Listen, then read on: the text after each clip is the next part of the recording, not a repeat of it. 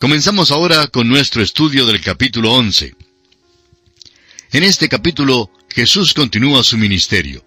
Los discípulos de Juan le hacen una serie de preguntas. Rechaza las ciudades donde ha hecho grandes obras y da una nueva invitación a individuos. Este es el tema del capítulo 11 del Evangelio según San Mateo. Este capítulo marca un punto decisivo en el ministerio de Jesús. Después del envío de sus discípulos a presentar sus reclamos, uno se pregunta, ¿cuál fue la reacción y recepción del mensaje?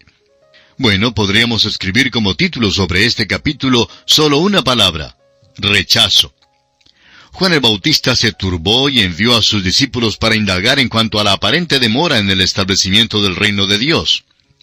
El Señor Jesucristo no reprende a Juan por tal pregunta, sino que da una defensa gloriosa a este profeta intrépido, quien anhelaba que Dios entrara en acción en la escena humana. Más adelante, Jesús denuncia en forma severísima a las ciudades en las cuales hizo sus milagros. Señala con especialidad a Corazín, a Bethsaida y a Capernaum, todas situadas en la parte norte del mar de Galilea. Aquí es donde Jesús se ha concentrado en su ministerio. Más tarde, al estudiar el capítulo 23, veremos cómo también denuncia a Jerusalén en el sur, la capital religiosa. Estas ciudades le han rechazado, pero siendo que Él es el rey, tiene la palabra final, y Él es quien las rechaza a ellas. Este es un gran principio. Los hombres primero tienen la oportunidad de aceptar o de rechazar a Jesús, pero Él es quien tiene la última palabra. Él rechazará por toda la eternidad a los que ahora le rechazan a Él. El versículo primero de este capítulo 11 del Evangelio de Mateo dice, Cuando Jesús terminó de dar instrucciones a sus doce discípulos, se fue de allí a enseñar y a predicar en las ciudades de ellos. Habiendo ya enviado a sus discípulos, el Señor sale a predicar y enseñar. Y es importante que veamos esto. Necesitamos dar la palabra al mundo y debemos ayudar a otros a proclamarla. Ahora el versículo 2 dice, y al oír Juan en la cárcel los hechos de Cristo, le envió dos de sus discípulos. En el capítulo 4, versículo 2 de este Evangelio, mencionamos que Juan estaba en la cárcel. Así es que evidentemente Juan ya había pasado algún tiempo en la cárcel. Él y sus discípulos habían estado observando cuidadosamente las actividades de Jesús. Los discípulos de Juan le comunicaban cada movimiento de Jesús. Juan esperaba que en cualquier momento se abriera la puerta de la cárcel para su liberación, porque pensaba que el Señor iba a establecer su reino inmediatamente. Al fin se cansa de esperar y envía a dos discípulos suyos, según el versículo 3, para preguntarle, ¿Eres tú aquel que había de venir o esperaremos a otro? La pregunta de Juan es una pregunta lógica. Él tenía toda la razón para creer que el rey habría de asumir el poder en ese entonces se sentía definitivamente confundido debido a que el Señor avanzaba en una forma tan lenta hacia el trono. El trono que el Antiguo Testamento profetizaba pertenecería al Mesías. Ahora note usted la contestación del Señor Jesucristo a Juan, versículos 4 al 6. Respondiendo Jesús les dijo, Id y haced saber a Juan las cosas que oís y veis. Los ciegos ven, los cojos andan, los leprosos son limpiados, los sordos oyen, los muertos son resucitados, y a los pobres es anunciado el Evangelio, y bienaventurado es el que no halle tropiezo en mí. La contestación de Jesús es notable, y solo puede ser entendida a la luz de las credenciales que el Antiguo Testamento declaró que tendría el Mesías. Esta es una referencia directa a Isaías capítulo 35, versículos 4 al 6, donde dice, Decídanos de corazón apocado, esforzaos, no temáis. He aquí que vuestro Dios viene con retribución, con pago. Dios mismo vendrá y os salvará. Entonces los ojos de los ciegos serán abiertos y los oídos de los sordos se abrirán. Entonces el cojo saltará como un ciervo y cantará la lengua del mudo, porque aguas serán cavadas en el desierto y torrentes en la soledad. Estas son las credenciales del Señor Jesús y son las que Él presentó. Les dijo a los discípulos de Juan que volvieran para decir a Juan lo que habían visto, y Juan reconocería sus credenciales. Estas fueron la identificación del Mesías. Pidió que Juan fuera paciente y que esperara porque efectivamente era el rey que estaba presente.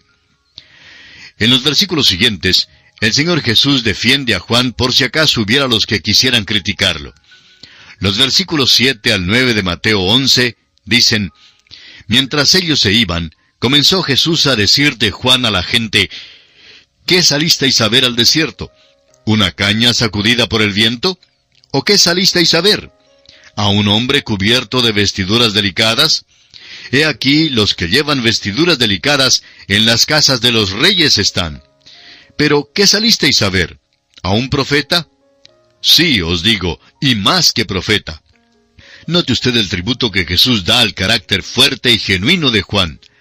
Juan no era una caña sacudida por el viento, sino el viento que sacudía las cañas. Juan era un individuo robusto y aún más que profeta, pues era superior a cualquiera de los profetas del Antiguo Testamento. Además de ser profeta, era también él mismo el cumplimiento de muchas profecías. En el versículo 10, el Señor continúa hablando y dice, Porque este es de quien está escrito, He aquí, yo envío mi mensajero delante de tu faz, el cual preparará tu camino delante de ti.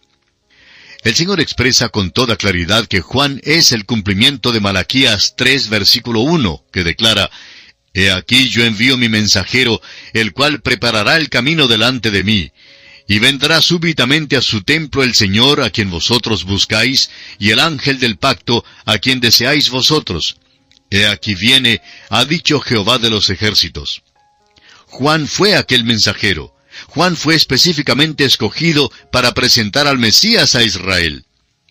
El Señor continúa hablando en el versículo 11 y dice, De cierto os digo, entre los que nacen de mujer no se ha levantado otro mayor que Juan el Bautista pero el más pequeño en el reino de los cielos, mayor es que él. A veces nos gusta considerar la pregunta, ¿quién fue más grande entre Abraham, Moisés y David? Jesús declara que Juan es mayor que cualquier otro hombre del pasado. Nadie fue mayor que Juan el Bautista, y esto demuestra la superioridad de un ciudadano del reino sobre los santos del Antiguo Testamento. Leamos ahora el versículo 12 de este capítulo 11 de Mateo. Desde los días de Juan el Bautista hasta ahora, el reino de los cielos sufre violencia y los violentos lo arrebatan.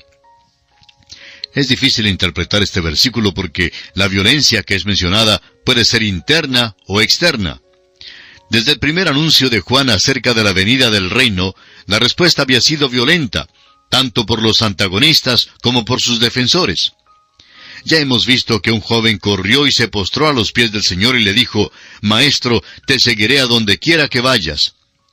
Este es un aspecto de la violencia.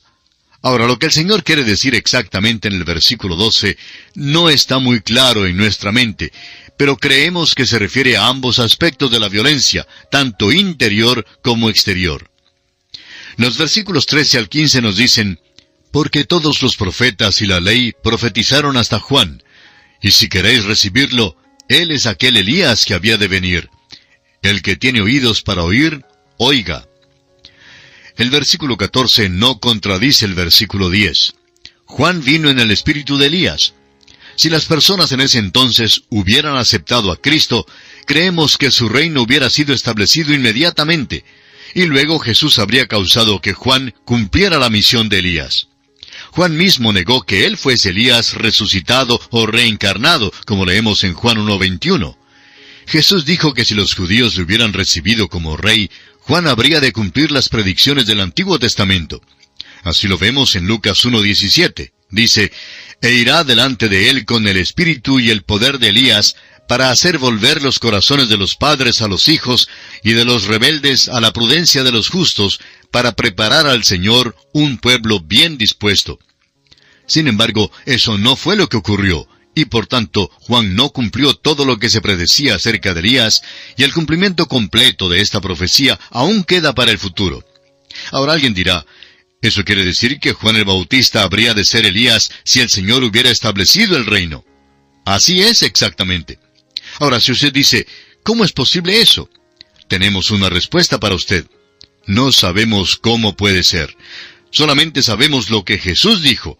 Él puede hacer muchas cosas que no podemos explicar. Estas son preguntas dudosas que hacemos, mientras que es un hecho que los judíos rechazaron al Señor. Las preguntas dudosas plantean problemas que no existen. Lo principal es recordar que este versículo todavía queda para ser cumplido. Ahora los próximos versículos contienen una de las parábolas del Señor que fue cargada de ironía y un sarcasmo cáustico. El Señor no dio esta historia para dañar ni para lastimar, sino para ilustrar una gran verdad. Leamos los versículos 16 y 17 de Mateo capítulo 11. Mas, ¿a qué compararé esta generación? Es semejante a los muchachos que se sientan en las plazas y dan voces a sus compañeros diciendo, Os tocamos flauta y no bailasteis, os endechamos y no lamentasteis. Esto es un buen cuadro de un grupito de niños que juegan en las calles. Alguien del grupito dirá, vamos a jugar al funeral. Juegan al funeral por un rato, luego se cansan y dicen, vamos a jugar al matrimonio. Pero se cansan de jugar al matrimonio también y van de un extremo al otro. Son niños consentidos. Bueno, la generación a la cual Jesús habló era como ellos. Nosotros también somos como ellos hoy en día. El versículo 18 dice, porque vino Juan que ni comía ni bebía y dicen, demonio tiene. Juan fue a la vez austero y severo. Ayunó en el desierto. Fue su ministerio ascético que resultó en la acusación de que fue poseído de demonios. Sin embargo, las acciones de Juan comprobaron que las acusaciones eran falsas. Leamos el versículo 19. Vino el Hijo del Hombre, que come y bebe, y dicen, He aquí un hombre comilón y bebedor de vino, amigo de publicanos y de pecadores. Pero la sabiduría es justificada por sus hijos. Las acusaciones falsas de que Jesús era glotón, borrachín y perverso brotaron de su hábito de asociarse con los pecadores y de ser partícipe de sus comidas y costumbres. Vemos la misma cosa dentro de la iglesia hoy en día. A algunos no les gusta el predicador porque sus sermones son pesados. Llega otro predicador y tampoco les agrada. Ellos decían que Juan el Bautista era demasiado austero, y por el otro lado, Jesús fue demasiado amigable con los pecadores. Amigo oyente, hay muchísimas personas a las cuales nunca se las puede satisfacer. Y esto fue cierto también en el día de nuestro Señor Jesucristo. Llegamos ahora a un cambio tremendo. Jesús es rey. Ha presentado sus credenciales, ha hecho milagros, ha enunciado su ética y se presentó él mismo. Predicó que el Evangelio del reino de los cielos se había acercado y los judíos lo rechazaron. La decisión de ellos causó que el Señor hiciera una decisión. Él los rechazó a ellos. El rey siempre tiene la última palabra. Escuche usted lo que él dice en los versículos 20 y 21. Entonces comenzó a reconvenir a las ciudades en las cuales había hecho muchos de sus milagros, porque no se habían arrepentido, diciendo, Ay de ti, Corazín, ay de ti, Bethsaida, porque si en Tiro y en Sidón se hubieran hecho los milagros que han sido hechos en vosotras, tiempo ha que se hubieran arrepentido en silicio y en ceniza. Corazín y Bethsaida eran ciudades en el norte, cerca de Capernaum, donde el Señor tenía su centro de operaciones. Había hecho muchos milagros en esta región y fue rechazado, y ahora pronuncia juicio sobre ellas. Note usted lo que el Señor Jesús continúa diciendo en el versículo 22. Por tanto os digo que en el día del juicio será más tolerable el castigo para Tiro y para Sidón que para vosotras. La luz siempre crea responsabilidad. El Señor nunca había tenido un ministerio en Tiro, ni en Sidón, y tampoco nunca tuvo su centro de operaciones en aquellos lugares. Pero sí tuvo un gran ministerio en la región norte del mar de Galilea. Los hombres y las ciudades serán juzgados según la luz que tienen. Y Corazín, Bethsaida y Capernaum habían tenido la luz, la cual creó una responsabilidad. Por eso creemos que habrá grados de castigo y de recompensa para aquellos que han tenido la oportunidad de volver al Señor y para aquellos que le han dado la espalda. Sin entrar en detalles, quisiéramos decir esto. No sabemos lo que Dios hará con aquella persona que vive en una isla apartada por allá en las islas del Océano Pacífico del Sur, que nunca ha escuchado el Evangelio y que se postra para adorar una imagen. Tampoco sabemos lo que hará Dios con aquella persona que llega solo para sentarse en la iglesia domingo tras domingo y que escucha el Evangelio y sin embargo no hace nada en cuanto a lo que ha escuchado. Ahora el Señor habla en cuanto a Capernaum, el centro de sus operaciones. Y notemos lo que Él dice en el versículo 23. Y tú, Capernaum, que eres levantada hasta el cielo, hasta el Hades serás abatida Porque si en Sodoma se hubieran hecho los milagros que han sido hechos en ti, habría permanecido hasta el día de hoy. Este es un lenguaje bastante duro. Recuerde que provino de los labios del benigno Jesús. Él habla aquí como juez y rey. Este lenguaje áspero debe causar que le hagamos mucho caso. Y amigo oyente, yo realmente preferiría ser un otentote antropófago que habita en las tinieblas de una selva sin haber escuchado nunca el Evangelio, que ser oficial en el directorio de una de nuestras iglesias modernas que posee su propia Biblia, pero que nunca ha aceptado a Cristo Jesús como Salvador. El Señor aclara muy bien que Sodoma y Gomorra fueron lugares terribles, pero dice que será más tolerable el castigo para ellas en el día del juicio que para las ciudades que escucharon el mensaje de Jesús y lo rechazaron. El versículo 25 de Mateo 11 dice, En aquel tiempo respondiendo Jesús dijo, Te alabo, Padre, Señor del cielo y de la tierra, porque escondiste estas cosas de los sabios y de los entendidos y las revelaste a los niños. La frase Señor del cielo nos lleva de nuevo hasta Génesis capítulo 14, versículo 19, donde Dios es llamado por este nombre. Jesús es el Señor del cielo y de la tierra. Muchos sabios nunca aprenden esta verdad, y en cambio son muchos los niños que la comprenden. Hace muchos años el doctor Harry Ironside dijo, siempre pongan las galletitas en el estante más bajo para que los niños puedan cogerlas. Amigo oyente, si usted predica a fin de que los niños entiendan lo que dice, es más que seguro que los adultos también lo entenderán. Ahora los versículos 26 y 27 dicen, Sí, Padre, porque así te agradó. Todas las cosas me fueron entregadas por mi Padre, y nadie conoce al Hijo sino el Padre, ni al Padre conoce alguno sino el Hijo, y aquel a quien el Hijo lo quiera revelar. Estos versículos nos traen ahora a un cambio drástico y definitivo en el mensaje del Señor. Hasta este punto, el Señor enseñó, arrepentíos porque el reino de los cielos se ha acercado. Había presentado sus credenciales y había sido rechazado como el Mesías.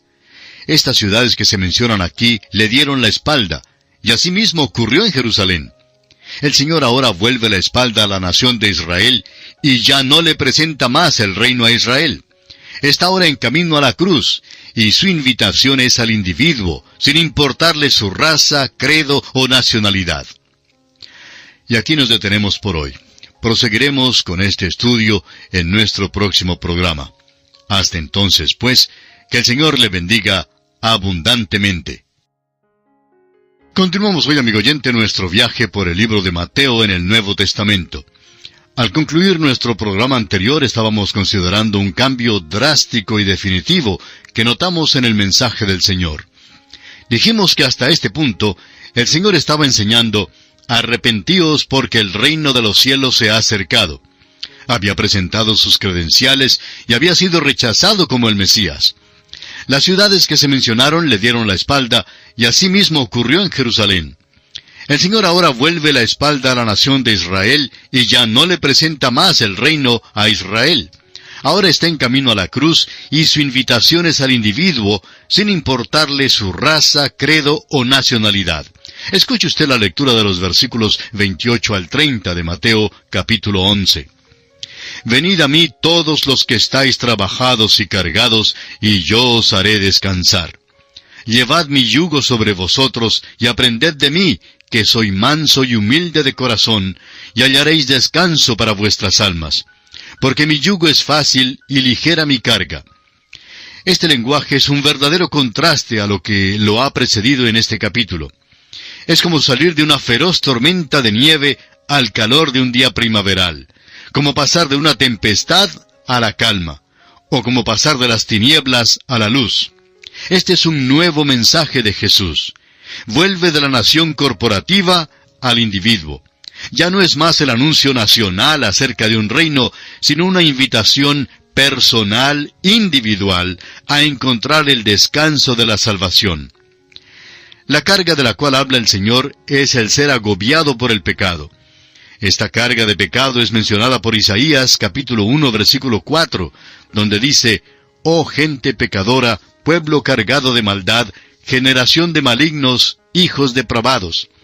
dejaron a Jehová, provocaron a ira al Santo de Israel, se volvieron atrás. También se habla en cuanto a ella en el Salmo 38, versículo 4. Porque mis iniquidades se han agravado sobre mi cabeza, como carga pesada se han agravado sobre mí. Amigo oyente, el pecado es demasiado pesado para llevarlo usted mismo. El único lugar en todo el mundo donde usted puede poner su carga de pecado es en la cruz de Jesucristo.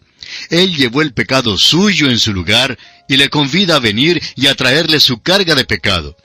Le perdonará y le dará libertad y descanso eterno. Este cambio en el contenido y la dirección del mensaje del Señor es parte del movimiento en Mateo que presenta a Jesús como Rey y su rechazo. Ahora el versículo 28 de este capítulo 11 del Evangelio según San Mateo se refiere a la salvación del pecador por medio de Jesucristo. Los versículos 29 y 30 se refieren a la santificación práctica de cada creyente. Hay un descanso que Jesús da y es la redención. Hay un descanso que el creyente halla y viene por medio de la entrega y la consagración a Jesucristo. Llevar su yugo significa ser entregado completamente a Él. Hay también un descanso que viene cuando uno se entrega a Cristo no va a preocuparse más por ganar un oficio ni por alcanzar cierta posición. El Señor nos pondrá donde Él quiere que estemos si es que nos hemos entregado de una manera total e irrestricta a Él. Y así, amigo oyente, concluimos nuestro estudio del capítulo 11 del Evangelio según San Mateo.